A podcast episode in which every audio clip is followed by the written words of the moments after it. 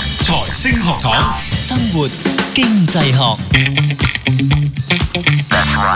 好，繼續有我哋三位喺度啊，咁啊包括有我蔡展輝啦、Cato 同埋 Doctor Fred，大家好。 大家好，係好啦，咁啊我哋嚟到呢個生活經濟學，我哋之前呢就開咗話題啊，我好記得呢，啊，繪形繪聲啦，Cato 呢就講咗一句說話，用唔同語氣去演繹嘅，不妨我哋又演繹一次啊，演繹下個題目啊，唔該。如果你咁醒，點解搵唔到錢？ O、k 如果另一啲比較市正啲、黑人憎啲呢？唔好啦。哦，诶、文雅啲，诶、你咁聰明，又唔見你搵多啲錢，哦，OK，係啦得好，咁啊呢個就係個題目啦。究竟係咪即係人醒啲呢？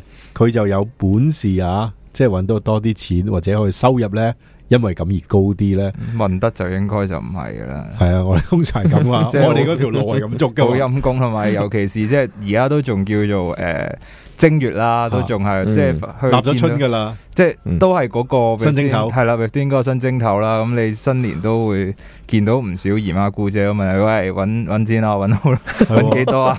拉到咁遠，真係你會咁講啊問嘅咩？系啊，仲有人問啲咁嘅嘢應咩？該有嘅，係啦嗯唔。會啩？但係我記得上集我哋都有講到呢，即係收入其實同嗰個你即係嗰個學術上或者你話學歷有冇關呢？嗯又或者我哋都帶出啦，即係題外話就話哦，如果喺兩性方面呢，女性原來外貌靚啲 呢，佢呢係有啲調查就話佢揾錢嘅能力應該高啲，或者係收高入咗嘅啊，，係即係個條件基本上係一樣啊，即係係大家學歷一樣，上去一樣。但係如果你靚啲呢，係你就揾多啲人。工會高啲，係男性呢，就唔係好關個樣事。係就關高度事。冇錯，係高，所以有句说話係唔知咩高多過頭，等於讀咗個碩士啊 嘛，原來係咁 噶。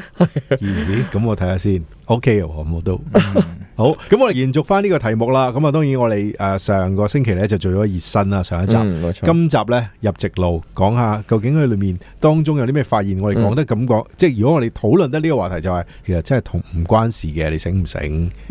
因為我哋喺現實社會去睇呢個財富分布嘅時候咧，係其實好多時會有呢一個80-20啊上一次講話八十二十嗰個概念阿啊嘛男神講噶嘛，咁所以咧，我哋好自然就會問咧，如果係一個理論嘅層面，或者喺經濟學嘅角度去睇咧，即係收入同埋佢嗰個能力咧，其實嗰個關係係點咧咁樣嘅。咁我上一次咧就提到個概念嘅，就係話咧，好多時我哋覺得咧係人醒啲，係有才能啲，係同人哋願意付出多啲嘅努力，咁你揾翻嚟嘅收入咧會高啲。咁而透過累積你嘅收入，就當然會造成財富啦。咁所以呢，我哋就話呢嗰個財富呢，其實同佢嗰個能力呢係相關嘅咁樣嘅。咁、嗯我哋有陣時會用一個 term 呢去形容呢啲咁嘅情況嘅，叫英才制啊。英才制係啦，英才制就係講緊，誒你個人醒啲咁樣樣，咁你就揾多啲錢啦咁樣樣。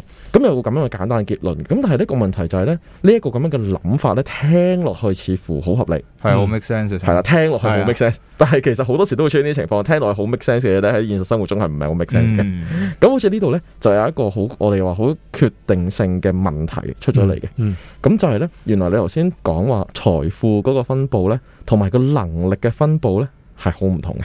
嗯，係咩意思呢？嗱，我哋可以仔細啲去講下呢個財富分佈係點，同埋能力嘅分佈係點嘅。嗯，OK，咁 in general 呢，我哋見到財富嘅分佈呢，係 follow 一個所謂 power law。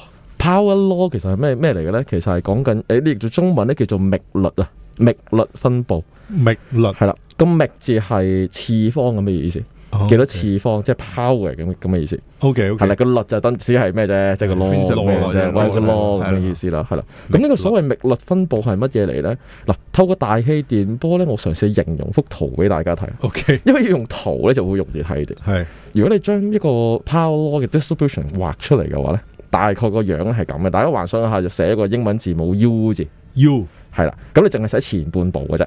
好咁係咪差唔多係一條直線？跟住然哦屈之，後屈落去打橫咁樣樣係啦啊。，咁而家我哋就唔好將嗰條嗰個尾咧屈翻上去，哦，停先係啦，停咗喺嗰度，一種然之後打橫一路畫過去，畫出去， ，OK。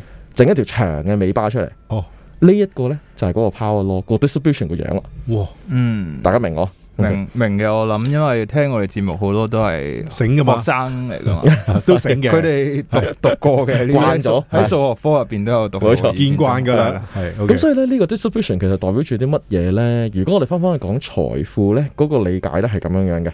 係我哋將所有譬如地球人咁就 算啦地球嚇，所人有地球人啊，人類係啦，用佢嘅財富嚟排一個名次，由最有錢嗰個排先。一路擺落去，一路殺落去，係即啦，係嗰一路啲殺落去 fortune 一百就全部擺晒上去啦。係啊，你變係 fortune 一億咁嗰啲 啦。你咁樣咧，你擺出嚟咧，你嗰個樣咧就會係頭先我哋講嗰個分佈啦。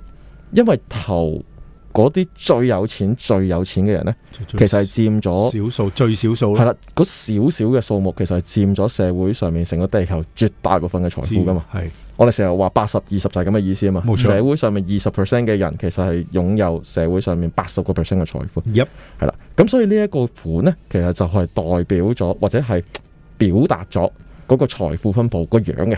嗯咁咧，其實呢一個嘅冪律分佈咧，有啲乜嘢特別咧？其實咧，唔單止喺財富分佈上面咧，我哋見到一個咁樣嘅情況，其實仲會有好多唔同嘅情況咧，我哋都會見得到嘅。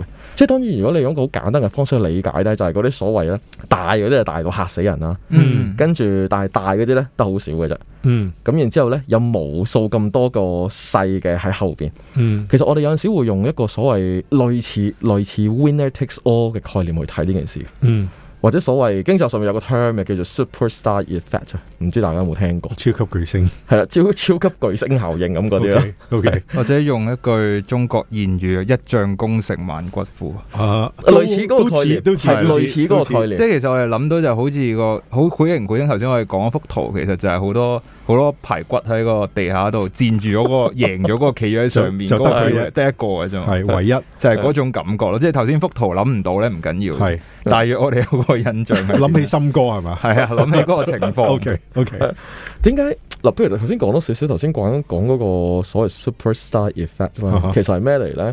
大家同學可能都會聽過噶啦。嗯 superstar effect 係講緊咧，譬如真係喺譬如喺娛樂娛樂界咁樣嗯算啦嚇。係我譬如你當你有十個明星咁樣樣。係咁可能咧最 top 最 top 嗰個明星咧，其實係 capture 咗絕大部分嘅觀眾嘅。係啊，冇錯，咁、然之後第二嗰個咧，可能弱佢少少嗰啲咧，係其實嗰個收入咧已經係低好多啦。嗯嗯第三個更加唔好講，係四五六七八咁樣一路數落去。 OK 咁呢個就係所謂一般嗰個叫叫咩 Superstar effect superstar effect。 OK 咁當然你會問嘅就係、咦，喂，點解會出現呢一樣係嘢啊咧？咁樣有一個好簡單嘅概念，即係幻想係一個思想實驗。嗯譬如你話哦，而家你有一百蚊嗯，OK，你可以買一張飛去睇 IDA 世界第一嘅鋼琴家，OK 嗯嗯演奏咁樣樣，嗯定係睇世界第二嗰個？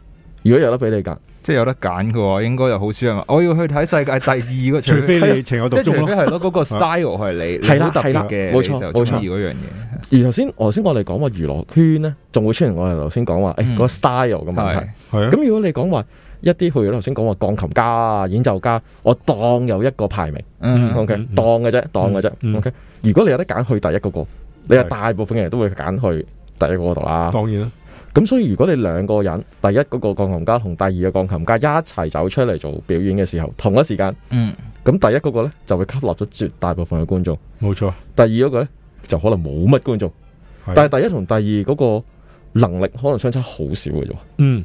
呢個就係所謂嘅 superstar effect。 OK，好，咁我哋轉頭翻嚟再講。